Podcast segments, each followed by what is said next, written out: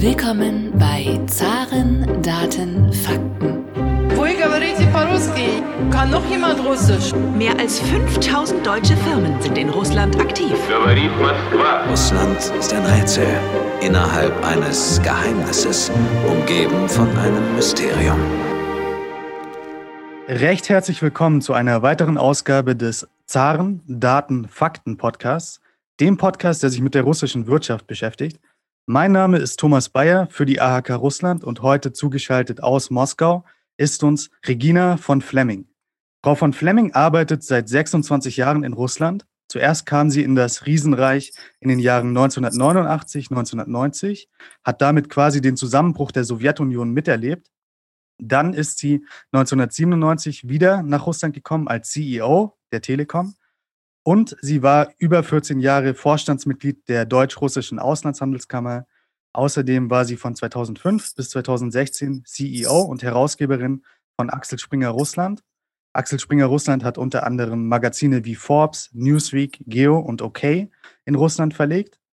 Seit Juni 2015 ist sie Aufsichtsratsmitglied des russischen Telekommunikationsriesen MTS und seit Februar 2020 ist sie außerdem Aufsichtsratsmitglied der Sovcom Bank. Das ist die zweitgrößte private Bank Russlands. Sie ist außerdem auch seit 2020 Aufsichtsratsmitglied bei Shellpipe und seit März 2018 ist sie bei Accenture Russland eine Beraterin des Präsidenten. Wir können also mit diesem Lebenslauf feststellen, dass niemand prädestinierter ist, um über das heutige Thema zu reden, das heutige Thema ist nämlich Business-Etikette und Managementformen in Russland. Frau von Fleming, bei diesem Lebenslauf stellt sich für mich die erste Frage, wie kamen Sie denn in den Jahren 1989, 1990 überhaupt nach Russland? Ja, guten Morgen, äh, Herr Bayer. Erstmal herzlichen Dank, äh, dass wir heute Morgen sprechen. Ich selbst bin geboren in Schleswig-Holstein, äh, eher landwirtschaftlich geprägt und hatte mit Ostdeutschland und der Sowjetunion keinerlei Erfahrung, keinerlei Bezug, keinerlei Verwandtschaft muss aber gestehen, ich war schon sehr fasziniert, äh, sowohl von der Sowjetunion als auch von China. Und mich hat in meinem Studium äh, der Politikwissenschaften in der FU Berlin unheimlich geprägt das Buch von Eduard Shevardnadze und Michael Gorbatschow, Das Europäische Haus. Und das war damals so der Klick, wo ich dachte, hier passiert was, hier geht was los, also etwas Unvorstellbares, dass der eiserne Vorhang aufgeht. Und ich durfte dann 1989 im Februar meinen damaligen Professor begleiten als studentische Hilfskraft und wir waren fünf Tage in Russland. Und ich gebe es ehrlich zu, es war so ein, so ein Moment, den hat man nur ganz selten im Leben. Ich stand auf dem roten Platz und sagte, hier will ich hin.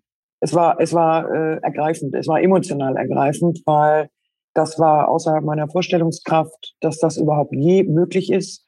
Und ich habe dann alles dran gesetzt und habe mich um Praktika beworben in der Sowjetunion und habe dann äh, mit viel Goodwill, ohne großartige Russischkenntnisse, ein Praktikum bekommen und durfte mich aufhalten im Büro des Spiegels in Moskau und äh, habe auch dafür kein Geld bekommen und musste mir selber eine Wohnung organisieren, ein Visum und wusste gar nicht, was eine Akkreditierung ist. Und so dachte ich, geht das los. Natürlich merkte ich nach der ersten Woche, die Sprache hilft schon, wenn man hier ankommt. Äh, die war sehr, sehr, sehr mager bei dir. Sie haben dann damals in diesen Jahren ja quasi den Transformationsprozess von der Sowjetunion zum neuen Russland hautnah miterlebt. Können Sie uns ein bisschen darüber noch erzählen, wie dieser Transformationsprozess in diesen Jahren genau war aus Ihrer Perspektive? Es war damals Aufbruchstimmung zu spüren. Auf der einen Seite, auf der anderen Seite elendlange Schlangen vor den Lebensmittelläden. Das heißt, in der Zeit, muss ich ehrlich sagen, habe ich auch schwierigst, ähm, als Student hat man ja wenig Geld, äh, schwierigst mir Nahrungsmittel beschaffen können. Ich hatte damals keine Moskauer Zuzugsgenehmigung, also Prapiska heißt das, und ich hatte auch keine Lebensmittelmarken, die basierend auf der Prapiska sind. Das heißt, ich habe mich eigentlich ernährt in der Zeit äh, am zentralen Markt von Obst und Gemüse. Es war unheimlich viel Hoffnung. Es war unheimlich viel ich sag's mal, äh, erste Versuche oder erste Gehversuche in der äh, marktwirtschaftlichen Ordnung. Es war aber auch abgrundtiefe Verzweiflung. Das heißt also, die, dieser Schock, das Momentum, dass Werke und Industriebetriebe Garantien auf Lebenszeit abgaben und das brach über Nacht zusammen und es war ersichtlich, dass das kommen wird. Das war Verzweiflung pur. Und es war eine bitterste Armut. Und das hat mich äh, extrem bewegt, weil es natürlich mit der kalten Kriegspropaganda der Supermacht Russland überhaupt nicht zusammenpasste. Also es war alles. Und es waren natürlich viele Glücksritter unterwegs schon damals, die irgendetwas verkaufen wollten und irgendetwas an den Mann bringen wollten und auch absurdeste Geschäftsideen hatten. Ich konnte es damals noch nicht richtig einschätzen mit 22. Ich war aber auch was Exotisches mit einem westdeutschen Pass, denn das gab es ja auch nicht. Also es war eine Wirrzeit, es war Aufbruch, es war aber auch unheimlich unübersichtlich. Es war ganz schwer zu entscheiden, wo geht das Land eigentlich. Sie waren jetzt ja quasi drei Jahrzehnte in Russland tätig. Und wie hat sich denn das Russlandgeschäft in diesen drei Jahrzehnten entwickelt? Also Sie haben gerade gemeint, in den 90er Jahren, zu Beginn dieses Transformationsprozesses, war es eine eher Verzweiflung fast, die man spüren konnte, aber auch eine gewisse Aufbruchsstimmung. Gab es ähm, diese gewissen Veränderungspunkte in diesen drei Jahrzehnten, die Sie besonders herausheben würden? Vielleicht fast Paradigmenwechsel? Äh, kann man von solchen gewissen Punkten sprechen in diesen drei Jahrzehnten? Also definitiv 97 kam ich zurück und war Geschäftsführerin einer der Krone AG, eines, eines Zulieferers im Telekom-Bereich. Das Geschäft lief fast automatisch. Äh, das waren sogenannte passive Komponenten. Das heißt, es war unfassbar, wie der Markt auf einmal anzog. Und trotzdem, der Schockmoment war 98, als die Rubelkrise kam und ich selber vor der Bank in der Schlange stand und die Geschäftskonten abheben wollte, um das Geld wenigstens zu retten. Und es hieß, das Geld ist weg, die Bank ist geschlossen.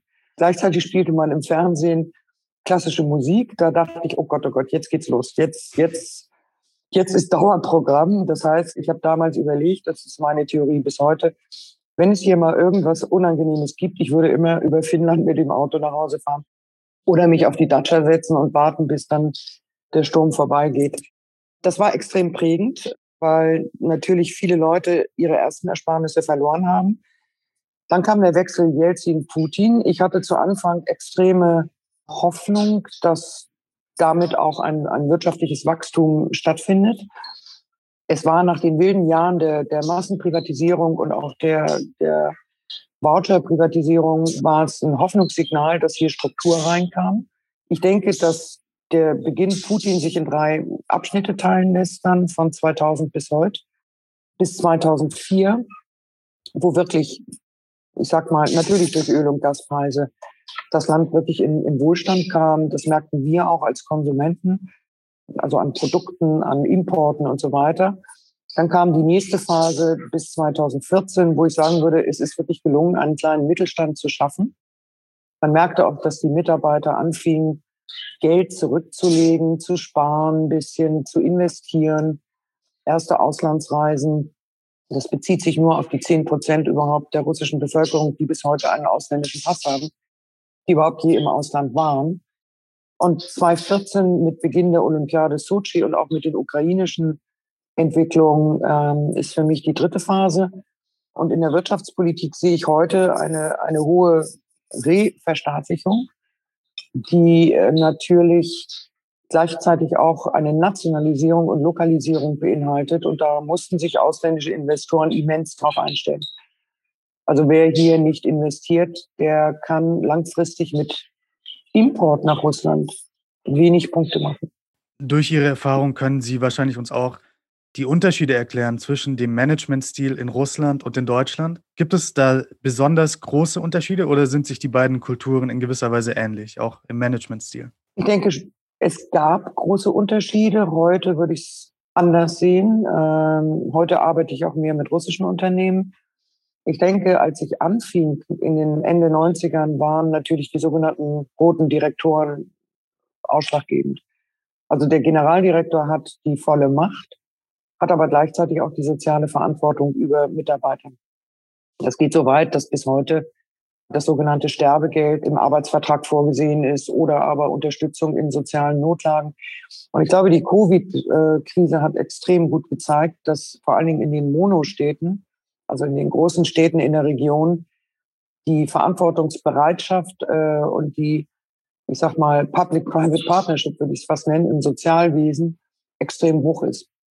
Das heißt, die Verantwortung von großen Industriekomplexen, die auf eigene Faust äh, Masken organisiert haben, jetzt Impfungen, Unterstützung in Krankenhäusern. Das ist so ein bisschen eher noch wie in Deutschland, ich würde sagen in den, in den 50er Jahren, 60er Jahren, dass eben diese großen Unternehmer alter Schule, meist auch Familienunternehmen in Deutschland, viel mehr Verantwortung übernehmen für die Mitarbeiter und dass das Kollektiv, und da kommen wir zum Unterschied im, im Management, das Kollektiv steht immer noch über allem. Das hat einen sehr familiären Ersatzcharakter und gleichzeitig ist es unheimlich schwer. Und das hat mich zur Verzweiflung gebracht, Ende der 90er, eine eigene Meinung von Mitarbeitern zu bekommen, weil niemals würde man den Kollegen Cora Publikum im Kollektiv kritisieren. Das ist ein großer Unterschied. Gleichzeitig Ende der 90er, als ich in meinem Team fragte, wer hat denn bessere Ideen, kam nichts. Keiner hat sich getraut, mir zu widersprechen. Und dort ist ein großer Wandel. Wir haben heute super ausgebildete, oft auch im Ausland ausgebildete, hochprofessionelle Manager, die sehr wohl mit Feedback umgehen können, sehr wohl mit Digitalisierung, sehr wohl mit Transformation und Change Management. Und da muss ich sagen, hat Russland im Moment einen enormen Vorteil. Äh, sie sind unheimlich rasch. Das fehlt mir in Deutschland. In Deutschland wird die Notwendigkeit zwar gesehen, aber die Umsetzung ist extrem langsam. Beispiel öffentliche Verwaltung. Die Digitalisierung in der öffentlichen Verwaltung in Russland ist perfekt. Äh, mit dem Portal Gosuslugi. Beispiel Change Management Transformation in den großen Stahl- und Kohlebetrieben. Das ist hier, sobald es neue Managementideen gibt und Transformation, wird es angenommen im privaten Sektor. Im Staatssektor fängt es an.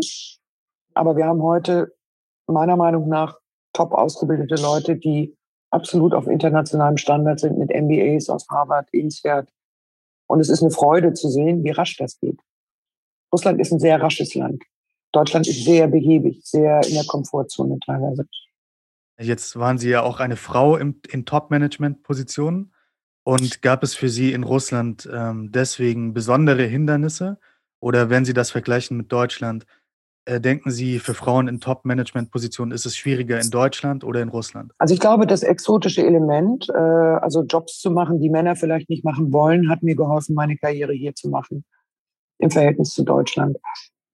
Das heißt, wenn man den schwierigeren Weg geht, wird man auch eher akzeptiert hier aus der Historie der Sowjetunion waren Frauen in technischen, mathematischen und Ingenieursberufen gleichwohl sehr paritätisch vertreten.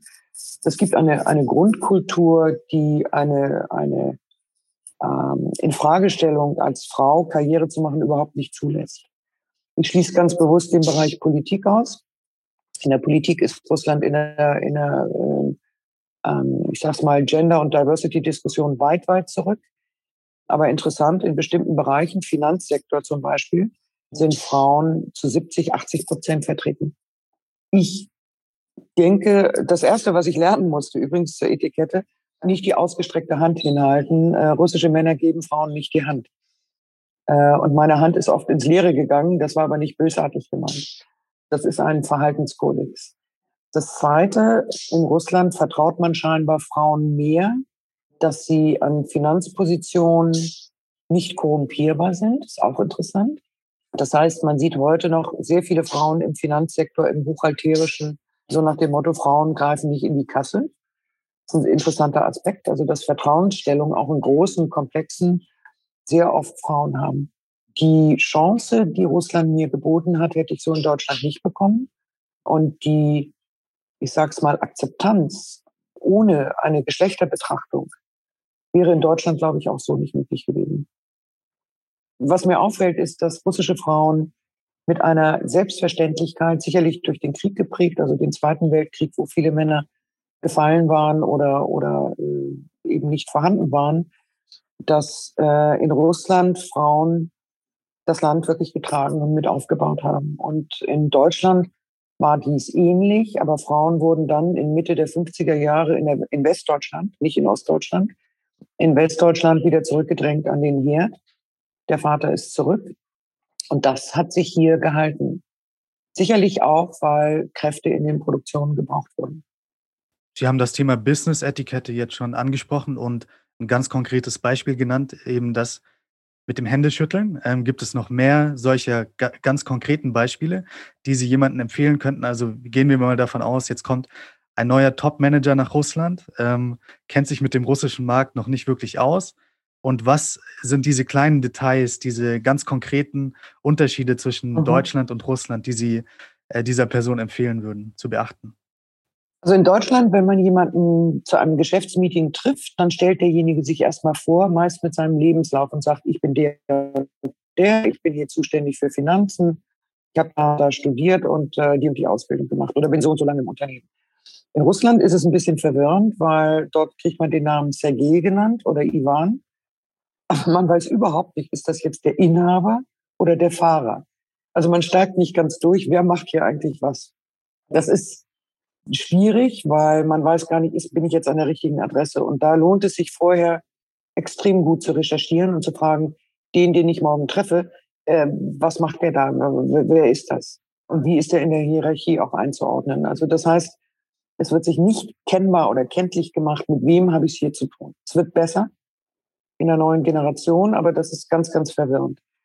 Das Zweite, das gilt, glaube ich, aber generell, wenn man sich im Ausland bewegt, zuhören. Ähm, das heißt, nicht gleich sofort sagen, das können wir besser oder da haben Sie keine Ahnung. Ähm, also dieses, ich sage mal, westliche Arroganz ist hier mittlerweile überhaupt nicht mehr angebracht, sondern zuhören und auch unemotional und ich würde dort auch politische Themen ausklammern, sage ich ganz ehrlich. Die kann man im Privatrahmen oder hinterher diskutieren.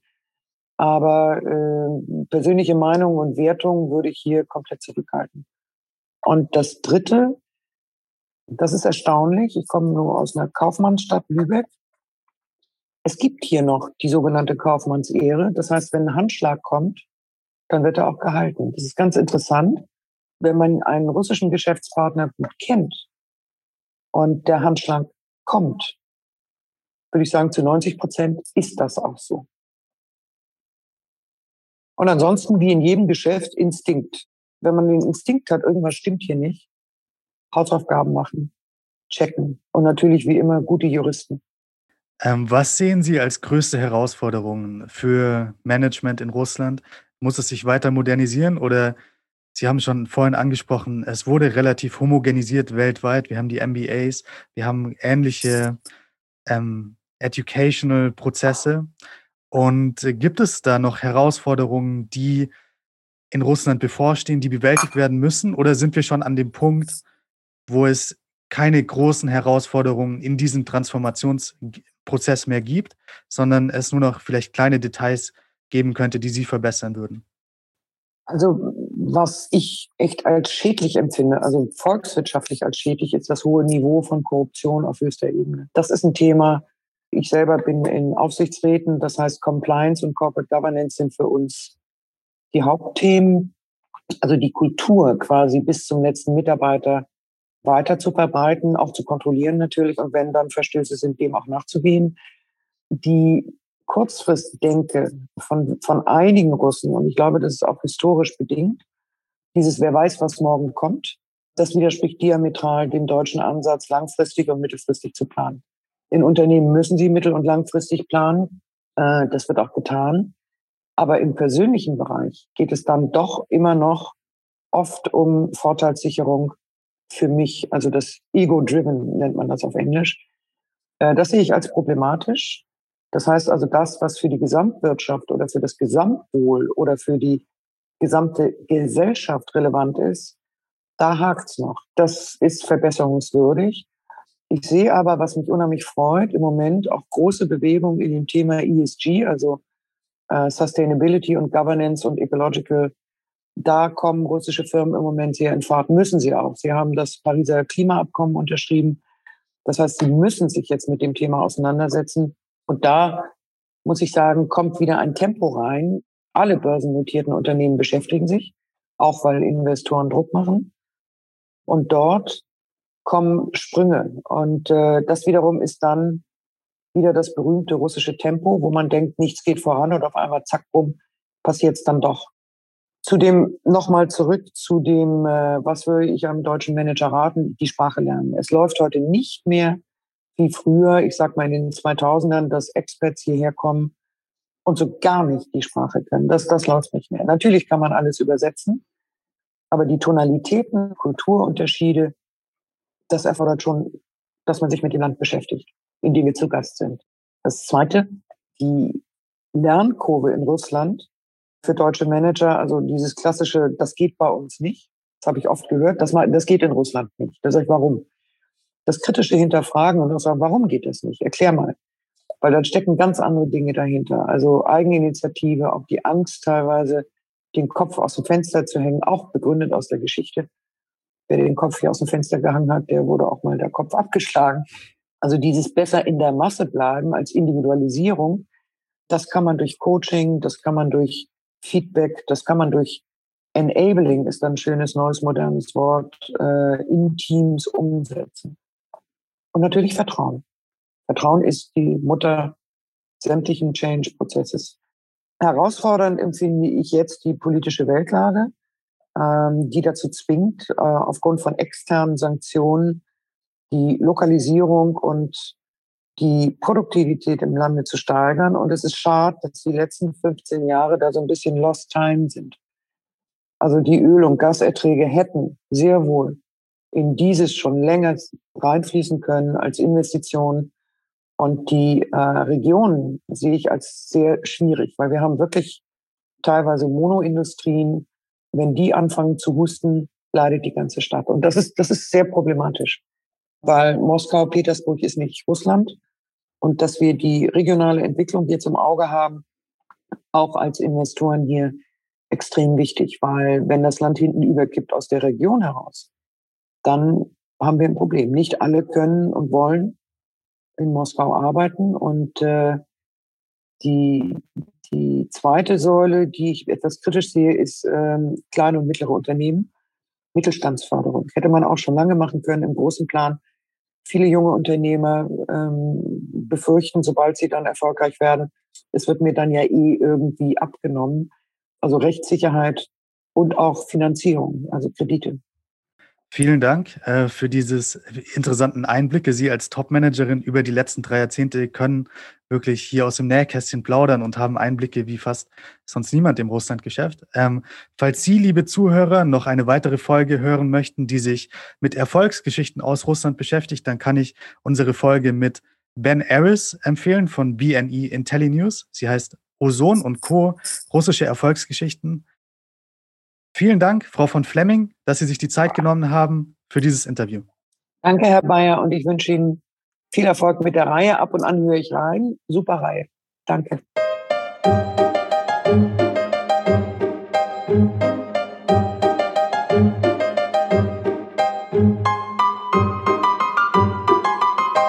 Podcast wurde präsentiert von der Deutsch-Russischen Auslandshandelskammer. Die Deutsch-Russische Auslandshandelskammer ist mit 1000 Mitgliedern der größte ausländische Wirtschaftsverband in Russland.